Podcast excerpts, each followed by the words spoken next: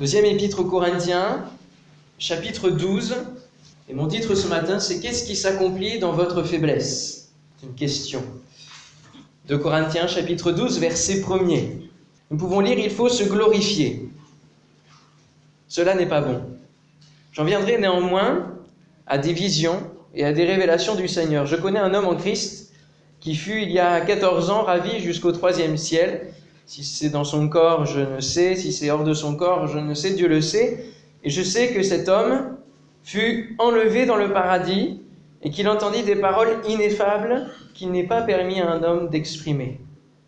Je me glorifierai d'un tel homme, mais de moi-même je ne me glorifierai pas, sinon de mes infirmités. Si je voulais me glorifier, je ne serais pas un insensé, car je dirais la vérité.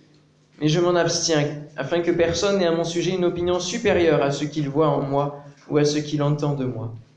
Et pour que je ne sois pas enflé d'orgueil à cause de l'excellence de ces révélations, il m'a été mis une écharde dans la chair, un ange de Satan, pour me souffleter et pour m'empêcher de m'enorgueillir. Trois fois, j'ai prié le Seigneur de l'éloigner de moi, et il m'a dit, la grâce te suffit. Pourquoi? Car ma puissance s'accomplit dans la faiblesse. Je me glorifierai donc bien plus volontiers de mes faiblesses, afin que la puissance de Christ repose sur moi. C'est pourquoi je me plais dans les faiblesses, dans les outrages, dans les calamités, dans les persécutions, dans les détresses, pour Christ. Car quand je suis faible, c'est alors que je suis fort. Amen. C'est vraiment ce verset que j'ai eu et que j'ai reçu pour euh, chacun de vous et pour votre Église. C'est ce verset 9, Ma grâce te suffit, car ma puissance s'accomplit dans la faiblesse. Alors ce verset, on le connaît assez bien, et on va plonger un peu nos regards dessus pour revoir un, petit peu quel est le contexte déjà.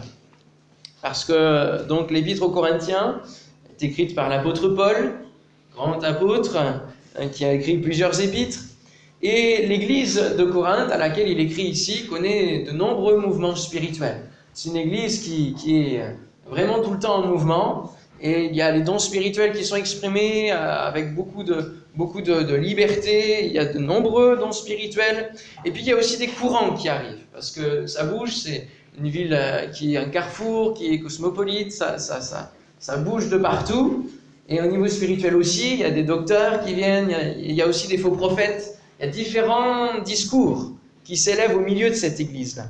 Et alors, Paul leur écrit une deuxième fois pour continuer à leur prodiguer la bonne doctrine, leur dire la, la, voie, la bonne voie, la voie de la vérité, la voie que Jésus a enseignée, c'est celle-là. Et il est bon de ne pas s'en écarter parce que sinon il, y a, il peut y avoir du danger. On peut tordre le sens de la parole, de, la parole de Christ, et c'est important de rester dans cette voie. Alors il vient remettre un peu d'ordre, il vient leur dire, mais euh, aussi dans le culte, euh, c'est bien que ça se passe dans un ordre, que chacun y fasse sa voix d'un sens comme ça, euh, surtout quand on apporte des dons spirituels. Vous voyez, ce matin, il y a eu un temps de silence, un temps où on a pris le temps de bien écouter, de laisser cette parole se déposer sur nos cœurs. Et c'est important. Et Paul va leur dire cela. Hein, alors qu'il y a tous ces mouvements-là, alors que c'est lui qui a, fondé cette église, qui l'a élevée aussi, et qui l'édifie, il va leur écrire pour que euh, la pensée des faux docteurs se réduise et s'en aille. Mais face à, face à, ces faux docteurs, et pour les chrétiens de Corinthe, bien Paul, c'est lui qui, qui est réduit et qui n'est plus grand-chose. Il y a différents groupes dans l'église de Corinthe. Il y a le groupe qui va suivre Paul parce que c'est lui qui a fondé l'église et ils sont attachés à lui. Et puis il y a d'autres groupes qui vont suivre ces faux prophètes, ces faux docteurs. Et alors, leur vision de l'apôtre Paul, ben c'est ouais, un apôtre, d'accord, mais c'est plus, plus grand chose. Aussi, doit-il prouver à la fin de, de cet épître euh, qui il est et le ministère que Dieu a déposé sur lui. C'est pas simple de faire sa propre promotion, hein pas facile.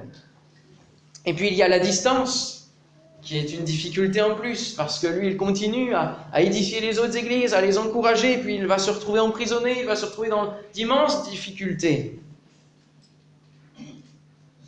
Et l'église de Corinthe, elle, veut se montrer forte face à, à, Paul. Le mot Corinthe veut dire rassasié. Hein Il va dire, nous, nous sommes rassasiés, nous avons tout ce qu'il nous faut. Paul, tu n'as plus besoin de nous écrire, hein, tout va bien. Mais là, il est obligé de leur écrire et il, euh, il, a une manière bien spéciale, quelque part, de se glorifier, de, de prouver son, son, ministère, son apostolat. Il va se glorifier de ses faiblesses. Spécial quand même, hein parce que les faiblesses, c'est quand même des choses qu'on a tendance à cacher, à ne pas montrer. La faiblesse, c'est pas preuve d'autorité, diront certains dans ce monde. Il va se glorifier de ses faiblesses et leur montrer que celui qui se donne pour l'œuvre, il n'en est pas épargné par le côté de la souffrance, par le côté des périls, et qu'il ne suffit pas de savoir bien parler, d'avoir des beaux discours pour que ce soit la vérité et pour que ce soit une voie à suivre et pour aussi devenir un apôtre. Alors, dans un premier temps, il y a faiblesse et faiblesse. La question de ce matin, c'est qu'est-ce qui s'accomplit dans votre faiblesse Puisque ce verset, c'est la puissance s'accomplit dans votre faiblesse. Alors, qu'est-ce qui s'accomplit vraiment? Il y a faiblesse et faiblesse. Au verset 9, il dit, c'est pourquoi je me plais dans les faiblesses. On pourrait dire, mais Paul, hein, se plaire dans les faiblesses, tu vas fort, tu vas loin. Mais il va, il va pas dire cela seulement pour dire j'aime bien la souffrance, j'aime bien les faiblesses. Non, j'aime bien les outrages. Non, non, il n'est pas, il pas fou, Paul. Il va dire je, je, les aime parce que cela, je, je, les traverse à cause de Christ, pour Christ, pour Jésus. Et si je souffre, c'est pas euh, sans raison, c'est pour la cause de Jésus, pour la cause de Christ. Et donc, il est bien important de définir ce que l'apôtre Paul entend par faiblesse. Le mot faiblesse, dans notre euh, vocabulaire, est très péjoratif. Hein. on est d'accord là-dessus. Quand on parle de faiblesse, c'est péjoratif. Pour la plupart, faiblesse égale vulnérabilité. Et qu'on montre un peu ses faiblesses, on est vulnérable. Mais nous avons tous des faiblesses. Et la faiblesse, c'est le manque de quelque chose, le manque de force notamment, mais ça peut être des forces physiques, ça peut être des forces intellectuelles, c'est le manque de quelque chose. Et on pourrait penser que euh, ici, Paul parle de toutes les faiblesses. Mais non, il ne va pas parler de toutes les faiblesses. Les faiblesses qui sont liées au péché et à la tentation, c'est pas de celle-là que Paul parle ce matin. Parce qu'on pourrait dire, euh, ah oui, il se plaît aussi dans, les faiblesses par rapport aux tentations, par rapport au péché, euh, tout cela, il laisse les faiblesses agir en lui, et il se plaît dans ça? Non, non, non c'est pas celles qui sont de la tentation. Hein ne doit pas se plaire dans la tentation, je ne sais pas ce que vous aimez. Moi, j'aime bien le chocolat, par exemple. Ça, c'est une petite tentation, hein Gourmandise. Un qui se plaisent dans le sucre. Beaucoup. Dans les bonbons, dans tout ça. Et c'est important de, considérer que ce n'est pas ces faiblesses-là. Non, pas les tentations du péché. Celle-là, qu'est-ce qu'il faut faire avec? Il faut veiller sur elle et ne pas y abonder, ne pas les laisser creuser justement la, faiblesse encore plus dans notre cœur et faire en sorte que la tentation devienne péché. Parce que la tentation n'est pas encore le péché si on si on n'y prête pas garde et si on, on ne plonge pas dedans. Mais déjà, poser ses yeux sur la tentation encore plus d'une manière délibérée, c'est déjà un danger. Et puis céder à la tentation, bien sûr, c'est rentrer dans, dans, le, péché. Et le péché, c'est manquer le but. Et quelque part, le péché, c'est aussi une faiblesse. C'est manquer. Manquer le but. Nous devons veiller sur elle et demander à Dieu de nous en éloigner. Comme le dira le Seigneur Jésus, il nous invitera hein, dans le Notre Père à nous dire éloigne-nous de tout ça, hein, du mal, de la tentation. Seigneur, garde-nous. Et euh, Jésus dira dans l'évangile de Marc, chapitre 14, verset 38, Veillez et priez, afin que quoi? Vous ne tombiez pas en tentation, l'esprit est bien disposé. Ça peut aller. Mais la chair, elle est quoi? Elle est faible. Elle est faible. L'esprit est bien disposé, mais la chair est faible. Alors tout cela, nous pouvons veiller sur cela. Il y a chaque jour un combat.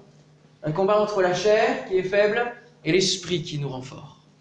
Il y a un combat parce que la chair, elle veut, triompher. Et ce combat est là pour que nous marchions dans la sanctification, que nous puissions ressembler chaque jour de plus en plus à notre Seigneur. Amen. Et être comme lui. Alors ce n'était pas un péché ni une tentation qui était l'écharde dont parle l'apôtre Paul. Et la faiblesse de Paul, on pense plutôt que c'est une, maladie, probablement des yeux. Alors qu'est-ce qui nous fait dire cela? C'est qu'on a plusieurs passages qui, nous parlent de cette faiblesse. Par exemple, lorsque il est euh, convoqué devant euh, le grand prêtre et qu'il qu va être frappé et qu'il va insulter quelque part le grand prêtre, qui va dire Mais je ne savais pas. Paul ne pouvait pas mentir en disant C'est pas l'ironie. S'il savait pas, c'est peut-être parce qu'il voyait mal. Et puis, il y a aussi, il parle aux Galates, lorsqu'il dira au chapitre 4, versets 13 à 15, il dira vous, vous seriez arraché les yeux pour me les donner. Ça veut bien dire ce que ça veut dire. Il dira aussi dans Galatis, vous voyez avec quel, quel grand caractère, quel gros caractère je vous ai écrit. Hein. Donc on a tous ces indices qui nous permettent de pouvoir dire qu'il avait peut-être cette écharde, c'était pas une vraie écharde, c'était pas un morceau de bois, hein, parce qu'il aurait pu l'enlever lui-même, mais il priait le Seigneur peut-être de lui rendre la, vue et, de, pouvoir euh, accomplir plus de choses, de pouvoir mieux marcher. Et puis, il y a une histoire avec les yeux et l'apôtre Paul. Il était aveuglé par son péché, hein, et puis lorsqu'il a rencontré Jésus, il a été ébloui par cette grande lumière. Et déjà, ses yeux ont été atteints, fermés, pour une réparation. Et il a eu besoin d'Ananias pour que sa vue se recouvre, hein, qu'il recouvre la vue. Et puis, nous voyons qu'il nous parle de révélation. Il nous parle d'un homme et il ne va pas se citer lui-même pour justement ne pas se glorifier. Il va parler de quelqu'un, d'un homme. C'est lui-même qui a reçu ces révélations. Et quand on reçoit des révélations du Seigneur, je pense que peut-être nos yeux peuvent être aussi atteints. Hein. Et lui aussi, dans son, physique, ses, yeux étaient atteints. Cette écharde dont il priait le Seigneur de l'en délivrer. Combien de vous passent par des faiblesses, par des infirmités par des maladies, et peut-être que plusieurs ce matin criaient encore au Seigneur pendant la louange de dire Seigneur, délivre-moi cette écharpe, délivre-moi de cette maladie, j'en peux plus. Hein? Seigneur, s'il te plaît.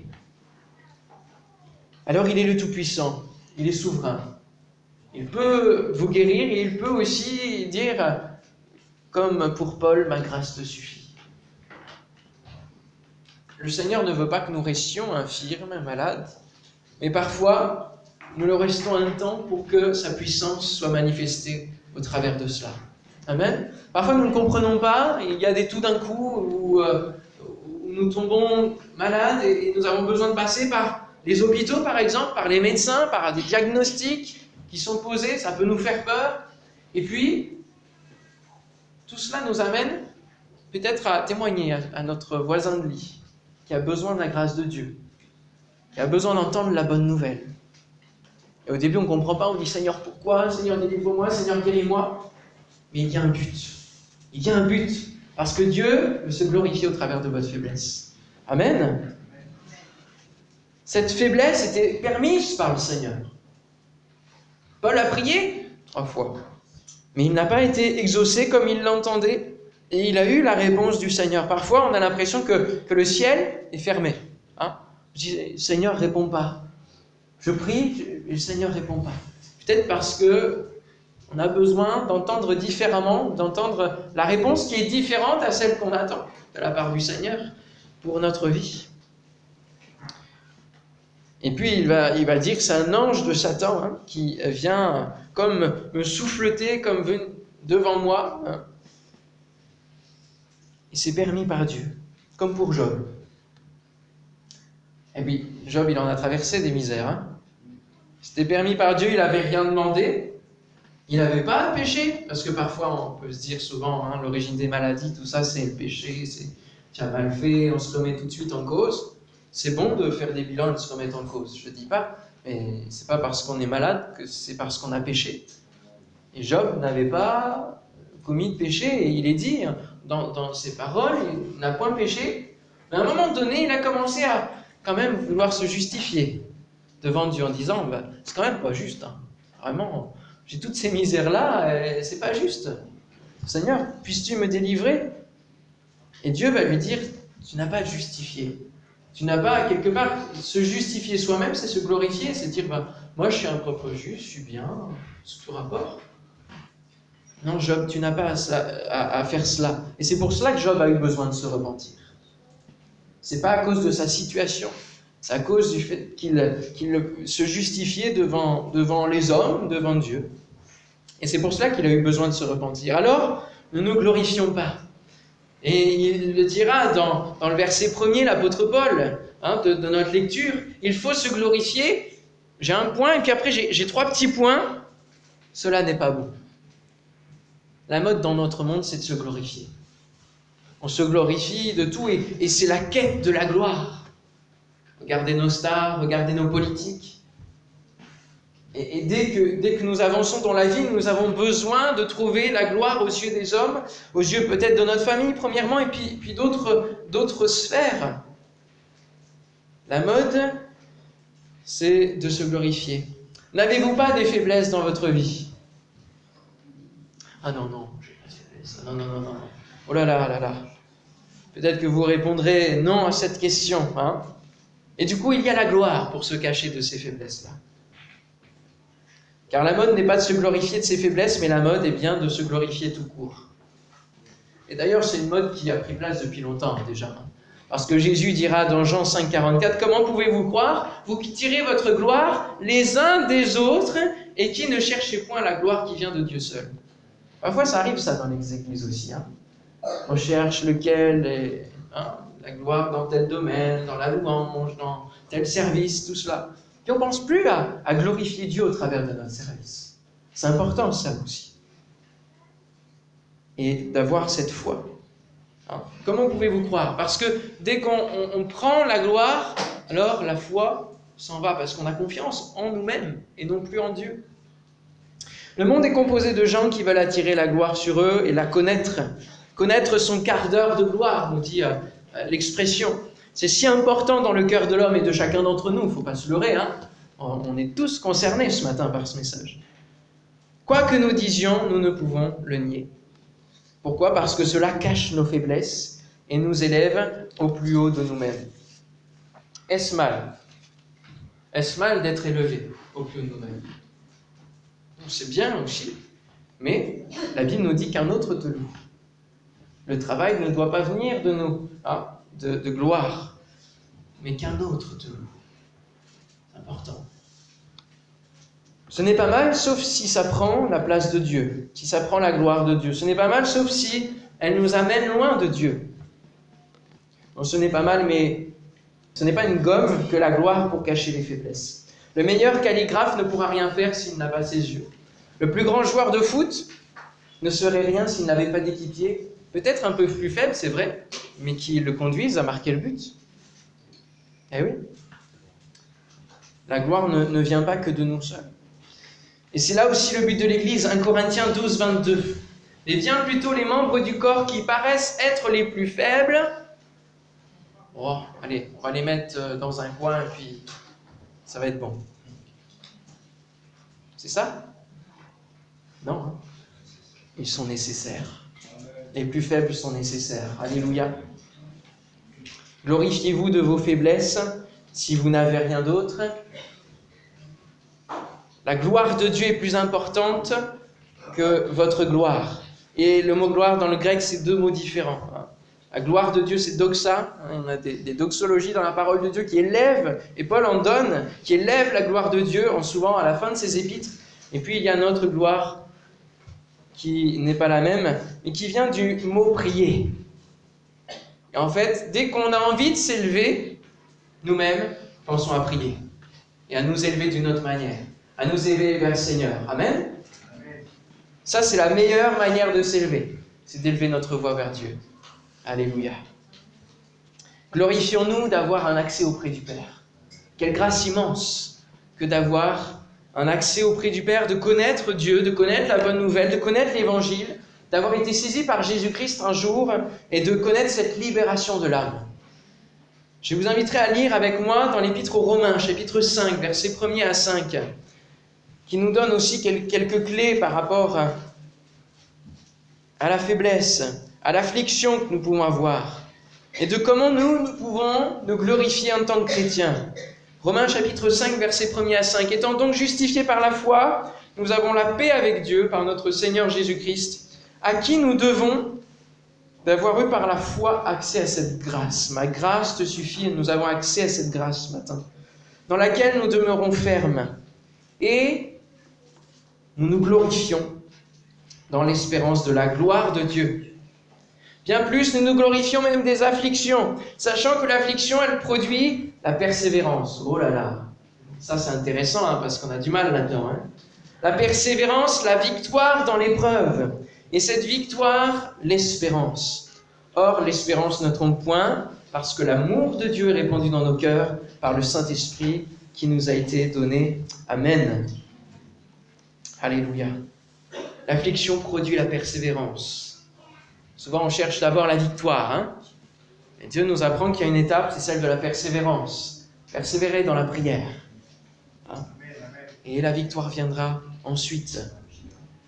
Alors, ne vous glorifiez pas de vous-même pour cacher vos faiblesses, mais laissez Dieu accomplir sa grâce et accomplir sa puissance dans votre vie, dans votre faiblesse. Verset 9, ma grâce te suffit car ma puissance s'accomplit dans la faiblesse. Si nous enlevons notre gloriole hein, à dire que nous avons des révélations à tout bout de champ, parce qu'on peut euh, le faire dans l'Église aussi en disant oui, moi, ah, Dieu m'a dit, Dieu m'a montré, j'ai vu cela, j'ai eu tel rêve. Nous pouvons en avoir, mais ne nous en vantons pas.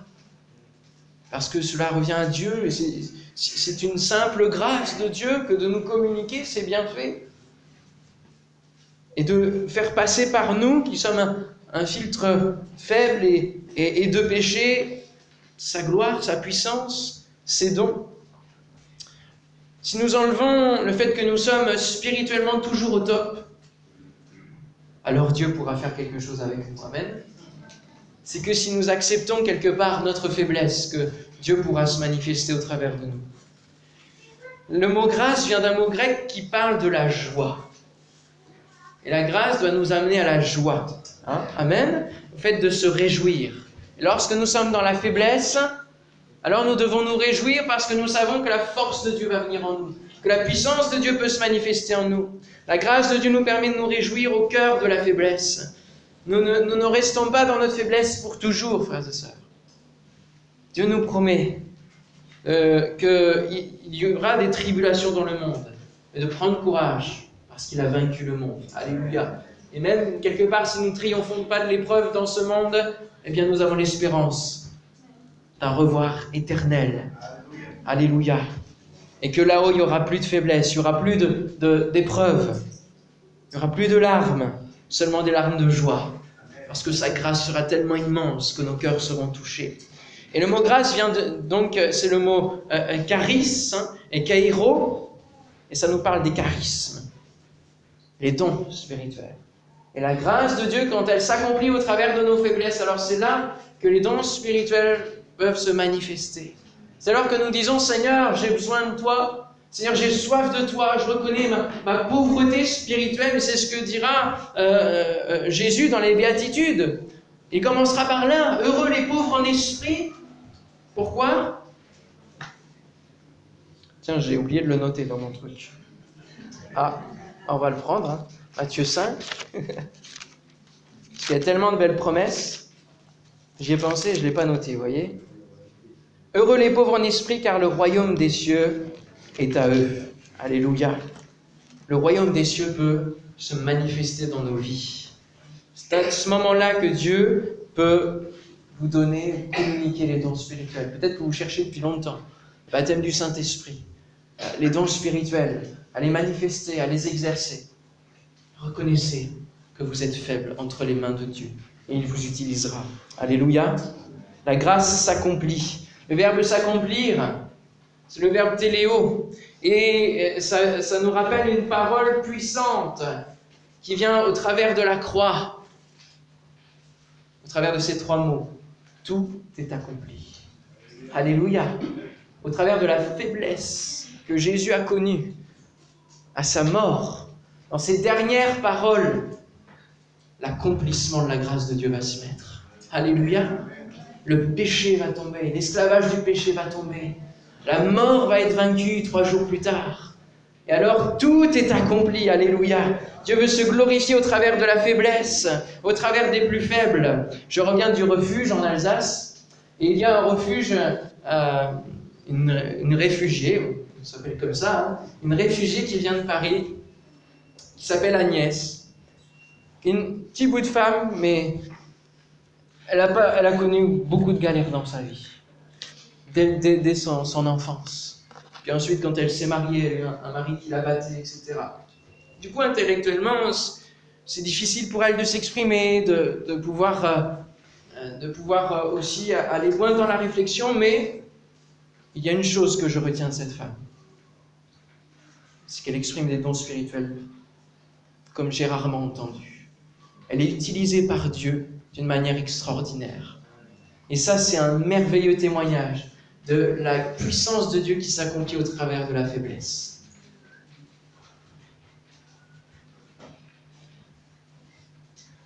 C'est souvent quand j'étais le plus faible dans mes prédications, lorsque j'étais pas bien, peut-être malade, souffrant, avec des maux de tête, ou dans mes prières, que Dieu s'est manifesté le plus. Alors je ne veux pas paraître faible ce matin, mais je le suis face à vous parce que c'est impressionnant toujours d'avoir des gens en face. et je prie que le Seigneur se manifeste, que ce soit un effacement total et que le Saint-Esprit parle. Alléluia.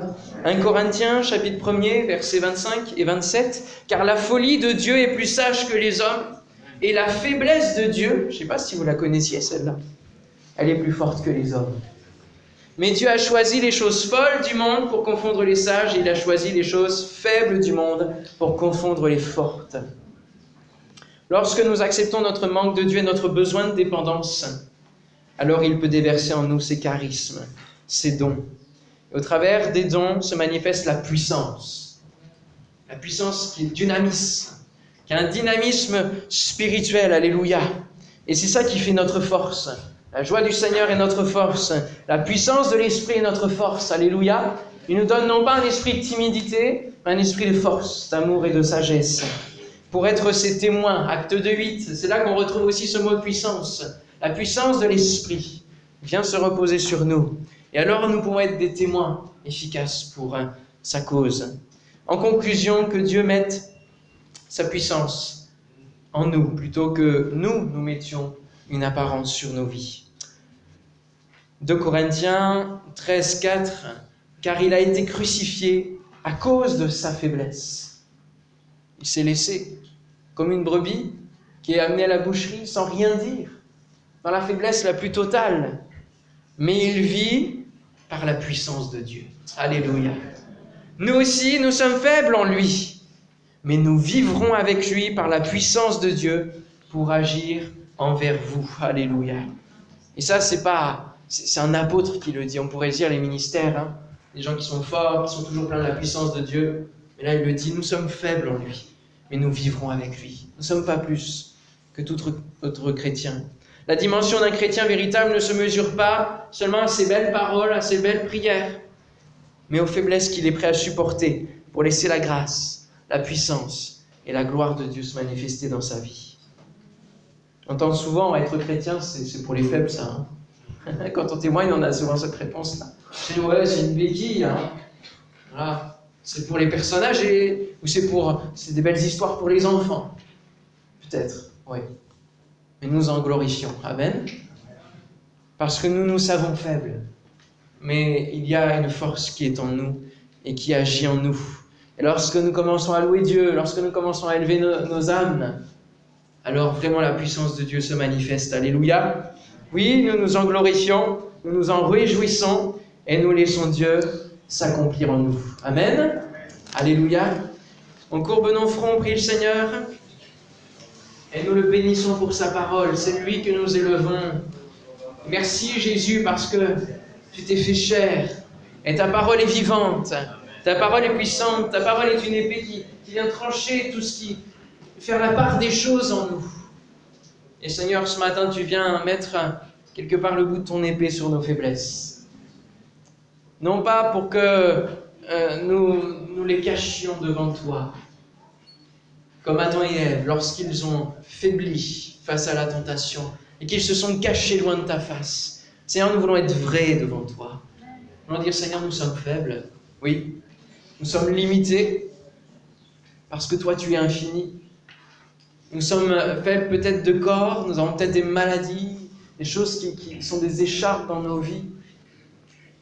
Nous ne comprenons pas toute ta parole et nous avons besoin de toi pour cela. Seigneur, merci de nous visiter ce matin et de nous donner, d'accepter nos faiblesses, non pas seulement pour qu'elles restent des faiblesses, mais pour qu'elles deviennent des forces en toi. Alléluia. Pour que nous puissions proclamer, c'est quand, quand je suis faible, c'est alors que je suis fort. Alléluia. Seigneur, déverse en nous ta grâce. Seigneur, que nous ne soyons pas dans la suffisance spirituelle. Et Seigneur, que ta grâce seulement nous suffise. Ne soyons pas dans la mauvaise suffisance, non. Et que ta grâce nous suffise. Seigneur, accomplis ta puissance au milieu de nous, Seigneur mon Dieu. Au nom de Jésus-Christ, que ta parole s'ancre dans nos vies. Dans le nom de Jésus, merci Seigneur pour ta présence au milieu de nous. Alléluia, que ton nom soit béni, Seigneur. Amen. Amen.